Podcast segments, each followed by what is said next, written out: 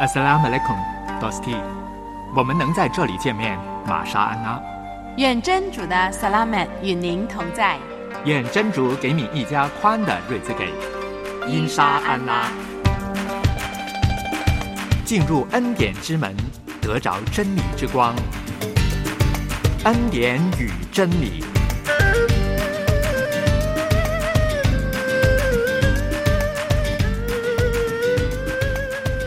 亲爱的 Dusty，欢迎你收听《恩典与真理》的节目。在这里，我们两位主持人向你来问安。我是杨天成，我是苏小燕。嗯，我们在这里呢，来呃主持这个节目。半个小时的时间呢，其实时间很快就过去了。但是我们希望呢，不单单我们在这个当中，我们彼此的分享，更是通过这个电波或者是通过书信呢，我们可以彼此的往来的。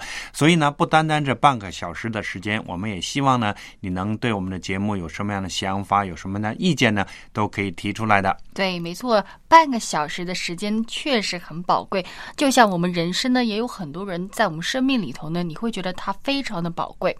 像我母亲呢，嗯，我总觉得她是一个很负能量的人，某种程度，某些时候，有的时候是正能量，有时候其实人都是这样子的。特别是在夜阑人静的时候，他会突然跟我说：“叶娜。”我不想那么快离开这个世界上，我想要活到九十多岁。我说你干嘛好端端的看着电视的期间，你突然讲这些话干什么呢？你非要让整个氛围搞得那么伤心难过吗？他就说，我突然想到，我真的要想跟你说，我希望呢上主呢能给我长一点寿命了，让我能多多陪陪你，因为呢我离开之后呢，我担心没有人照顾你啊，小燕。他就这样跟我说：“触景生情，可能电视里面某些的东西感触了他。对呀，呃，所以我其实人呢，看到有些事情的时候呢，人会多想一步的。比如看到某某人离开这个世界了啊，对，他也想，哎呀，我会不会有一天领导我怎么办呢？对对，那说他感性，那其实我我也有一点点呢，也是特别在夜阑人静，在睡不着觉的时候，我在算算什么呢？我算，假如呢，我爸妈九十岁。已经很长命了，在这个世界来看，那我只剩下二三十年的时间跟他们相处。哎，你会不会觉得一晃就二三十年就没了？然后呢，他们两个人就会从此在这个世界上消失。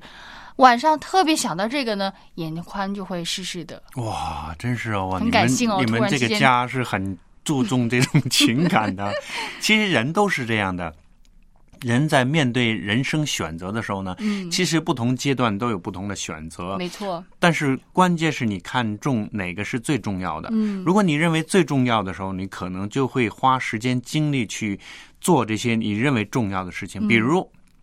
你认为二三十年的时间，人生很短，那你可能花很多时间呢，在你的家人的生命，肯定会的，放在你家人的生命当中，那你可能花很多的时间陪伴你的家人。那我觉得呢，这就是你的一个选择。对，我希望呢，我能够尽我的能力，更加的去爱他们。也许我觉得多多少少也关于我之前生过一场大病，我。经常在想，如果当初我没有生病，可能我现在就跟同龄的人一样，可能拼命在我的事业上。我希望呢得到成就，我希望呢得到大家的称赞。可是现在我的那个点，我的那个目标，可能真的不一样了。嗯，纯粹是觉得。我的家人才是我现在生命当中最重要，当然我的信仰也是占了很重要的一部分了。嗯，的确就是呃，像我个人也是在这个年轻的时候觉得哇，很多事情去做，很多事情我要去追求的。可是我发现随着年龄的增长的时候呢，你看到你的父母岁数越来越大的时候呢，我就觉得其实家人的那种亲情那种关系啊，也是非常重要的。你不会觉得你你自己的岁数 也越来越大了吗？对，所以呢，呃。我觉得，当你想到这些的时候呢，你觉得有些轻重缓急啊，你就做一个比较，你就做一个呃选择。可能你在年轻的十几岁、二十几岁的时候，你觉得我的事业、我的钱是最重要的。可你慢慢你就发现有些调整的。对，所以说这个最宝贵的东西要是没了该怎么办呢？我看天津，特别是看到创世纪这个伊普拉辛他受到上主的试炼这一幕。我换位思考，如果有一天上主他也教我，他也吩咐我做同一件事情的时候，我的抉择会怎样呢？我的心情会如何？我真的是毫无悬念的就顺着他走，顺着他的吩咐去行吗？所以这个呢，也值得我们在以下的环节播放的时候，好好仔细的想想，再回味一下当时那个情景。嗯，接下来我们一起来听《圣人小传》，今天讲的是易卜拉欣的一件重要的人生的选择。圣人有二十多，各有得失和功过，以他们的成功做榜样，引他们的失败为鉴戒。为您送上《圣人小传》。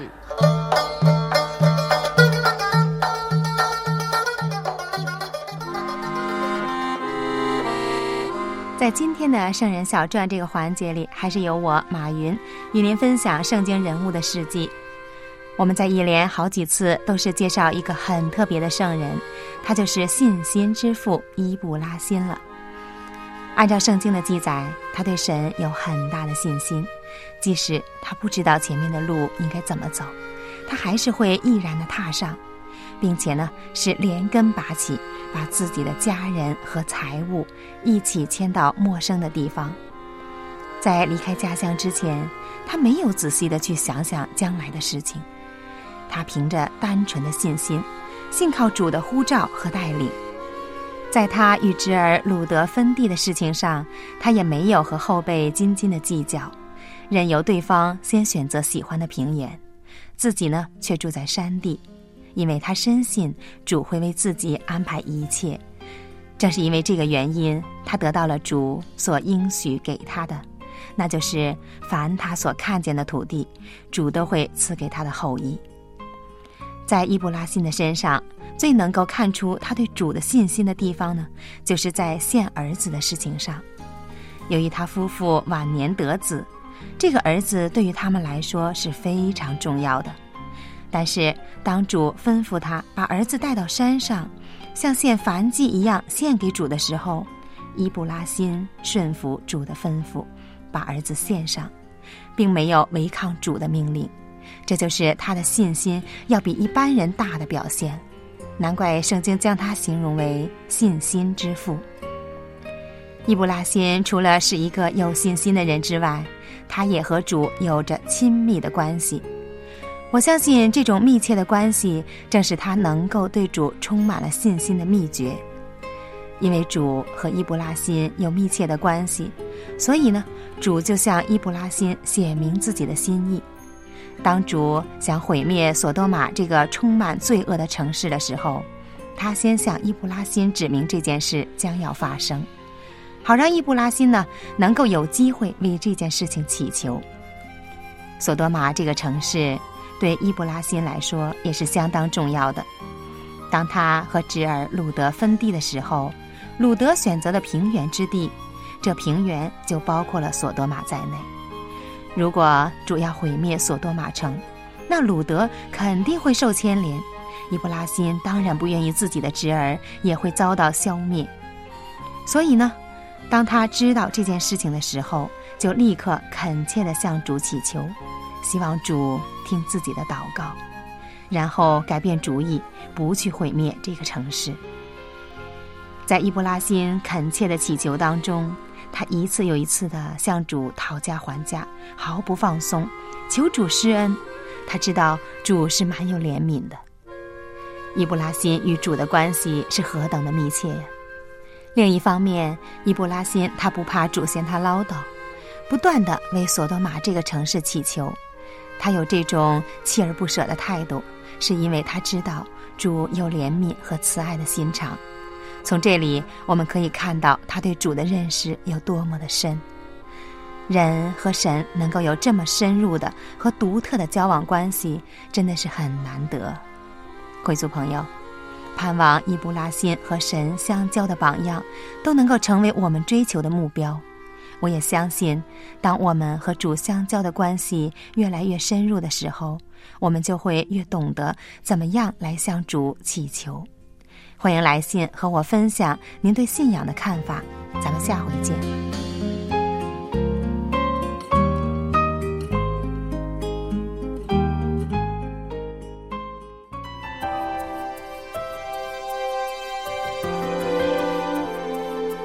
人生一切能像礼服那样保留的住。人生一切能相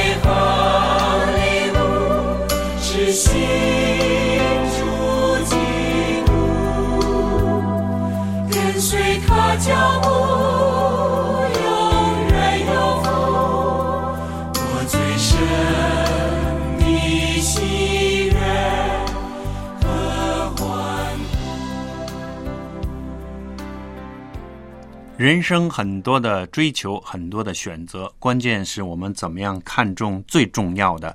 当你认为最重要的时候，你就是人生当中最有福气的。没错，很多年前呢，我看过一部用天津作为题材呃拍的一部电影，其中有一幕呢，就是刚刚那个环节讲到呃，这个易普拉欣献儿子给上主的这一幕。那么呢，易普拉欣他的妻子撒莱呢，当时镜头是拍到他的脸，他是一万个不愿意，十万个不愿意，易普拉欣把唯一的儿子，那么好不容易得到的儿子伊斯哈格带上去。可能撒莱已经有点心理准备，有点知道到底易普拉欣他要把儿子拿来干什么。那竟然呢，就是上主要献活人为祭，这个我们怎么想也不太明白。这个行动呢，好像就是无甚的父爱，毫无人情味的一个做法。到底上主为什么要这么对待易普拉欣？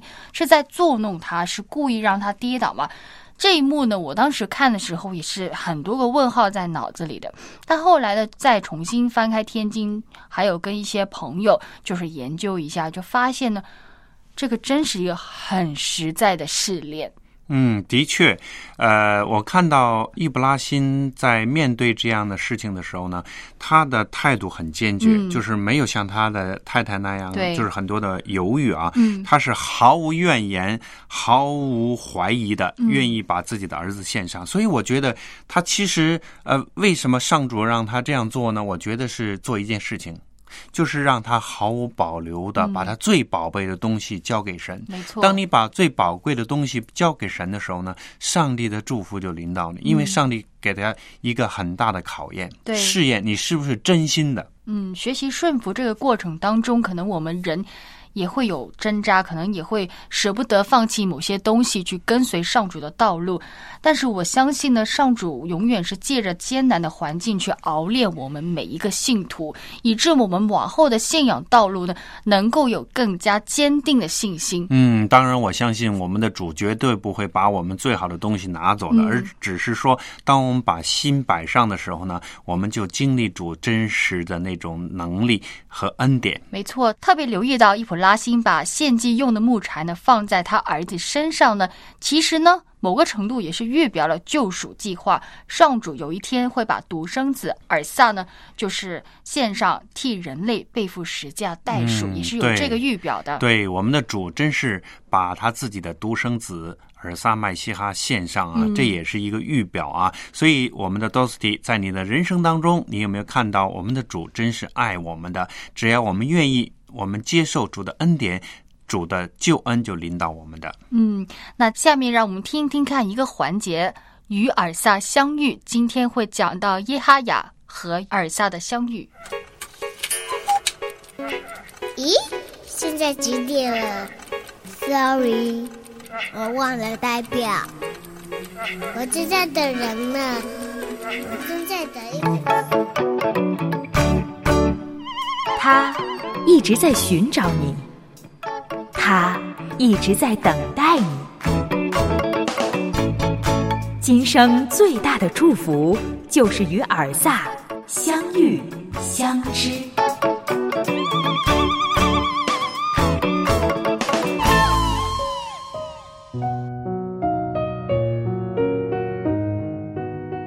欢迎收听与尔萨相遇这个环节。今天讲到了施洗者叶哈雅与尔萨的相遇。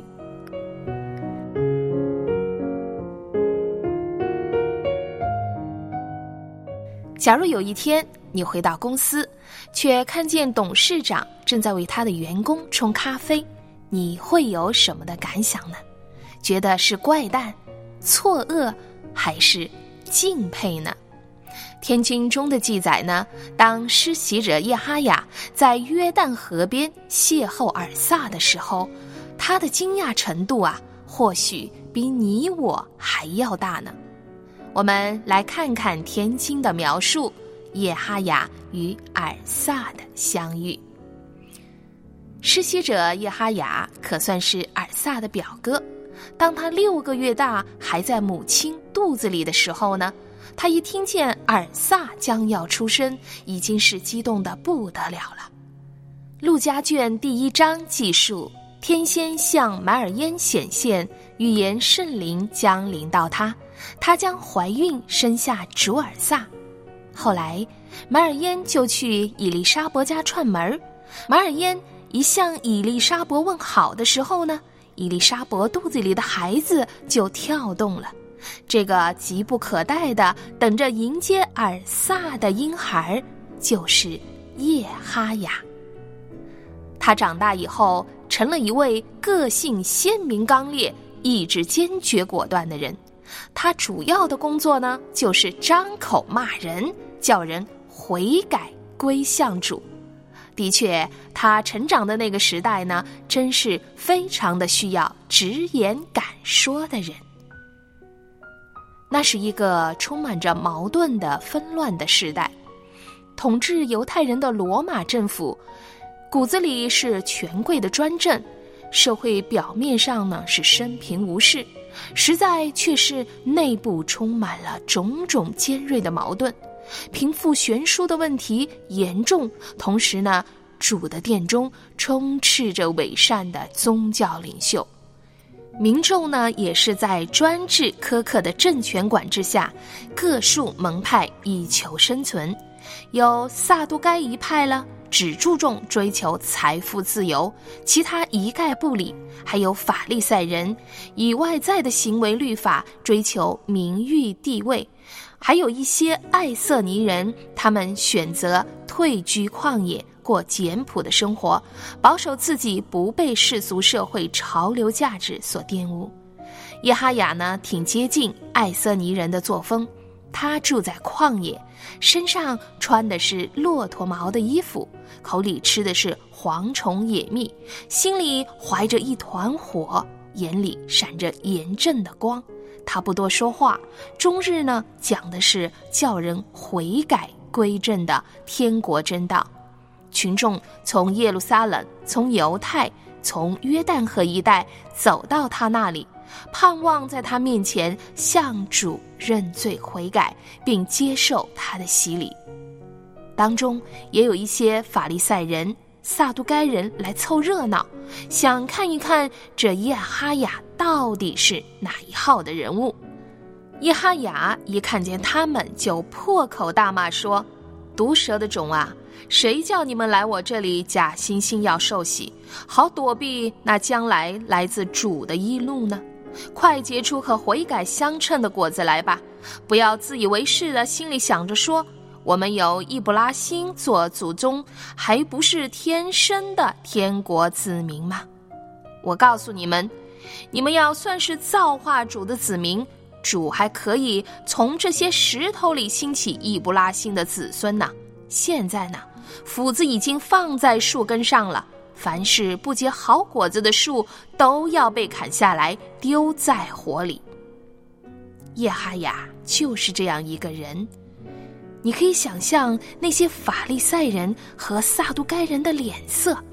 当然，他也有不骂人的时候，那是在他向那些真心悔改的人介绍将要来的救助的时候。他会怀着无限崇敬的心情，眼里闪着盼望的光辉，对来寻求主的罪人说：“我现在是用水给你们施洗。”叫你们悔改，可在我以后来的那一位呢？他比我有力量，我就是替他解鞋带也没有资格。到时候他要用圣灵和火给你们施洗，他手里拿着簸箕，要彻底清洁他的麦场，把他的麦子收集在仓里，却要用不灭的火烧尽没有用的糠比。耶哈雅怎么也没有想到。有一天，那个圣者会走到他的面前，不是让叶哈雅为他解鞋带，而是叫叶哈雅为他施洗。那是一个平凡的日子，亮丽的阳光洒在以色列的约旦河上，和煦温柔的风在加利利海面上流动，约旦河的河水清清，涓流不息。耶哈雅像往常一样站在河里，宣讲悔改的道。愿意悔改归向主的人，纷纷来到河中央，请求耶哈雅帮他们施洗。有一个不平凡的人，静静地走到约旦河边，步进耶哈雅。河水清清冽冽地洗涤着他的双足。他的面容安详又温柔。叶哈雅看见他了，叶哈雅挥动的双手突然凝固在空中，没等话说完，便吞到肚子里。他不解的看着这个熟悉又陌生的尔萨。尔萨平静的对叶哈雅提出了一个要求，一个简单又不简单的要求。尔萨要求叶哈雅为他施洗。叶哈雅一时之间不知道如何是好，然后他终于反应过来了。他对尔萨说：“应该是我来接受您为我施洗，怎么反倒是您来找我了？”尔萨没有说什么，只是坚定的微笑着对耶哈雅说。你就暂且让我这么做吧，因为我们应当做该做的事，行诸般合宜的礼。就这样，尔萨让耶哈雅为他施洗。尔萨屈着身子，浸在水中，然后再从水里站起来。忽然，天开了，主的灵好像鸽子那样降下来，落在了尔萨的身上。又有声音从天上传来，说：“这是我的爱子，我所喜悦的。”这就是叶哈雅邂逅尔萨的一幕。叶哈雅亲眼目睹了尔萨的谦卑，他成为尔萨顺服造物主、抚救人间、确认使命的见证人。尔萨要求叶哈雅施洗。就好像至尊的君王要求一位小市民为自己加冕，尔萨立足人间，走进人类，却漠视社会上世人严守的阶级系统。他突破了人们关于上司下属、尊卑贵贱的观念，以实际具体的行动表达出他对人的认同接纳。在认同别人中，他与人亲近。在认同中，他放下自己的尊荣，却因此彰显了更大的、超然的尊贵。一切都那么的自然，毫不勉强做作。真的，有时候一个简单的动作就能表达出你的信念、你的使命；一个简单的动作就能表达出认同和接纳。一个简单的动作就能服侍人，表达关怀，见证主。当你愿意这样做的时候，就可以荣耀造物主了，教主喜悦了。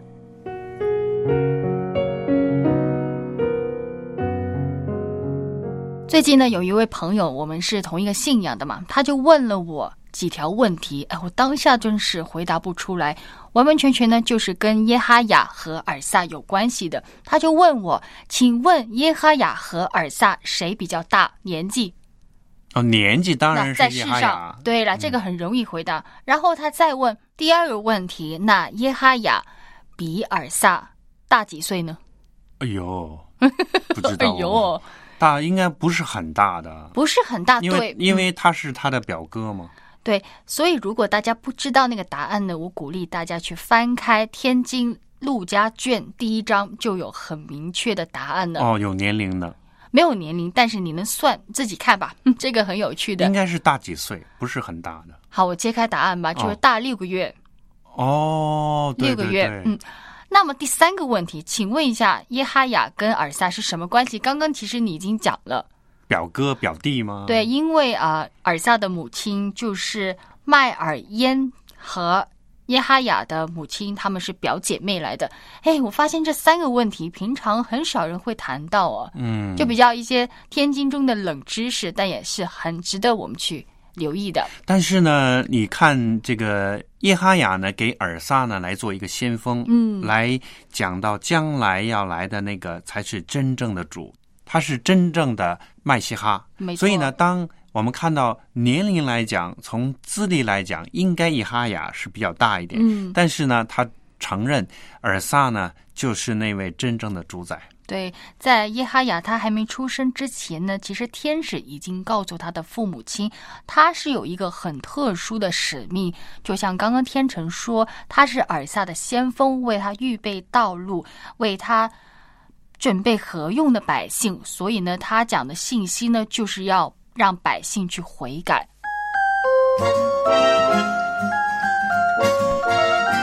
如果你的手有行善的力量，就不可推辞，要向那些需要帮助的人行善。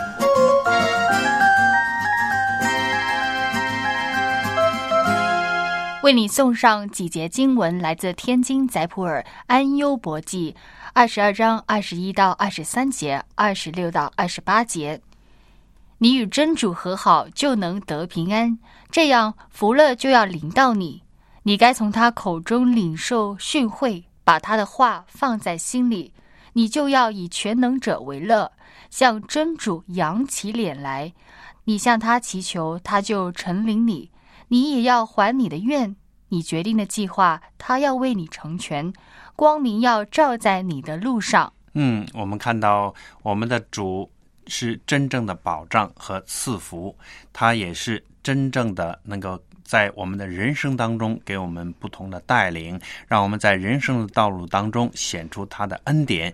他也愿意把一切的恩典和福气、平安都给我们，只要我们愿意，我们就能够经历他的恩典。好了，时间差不多就到这里了。我是节目主持杨天成，我是苏小燕，让我们在恩典与真理的当中，一起来认识这位智能的主。到此地，我们下回再见。下回再见。一下。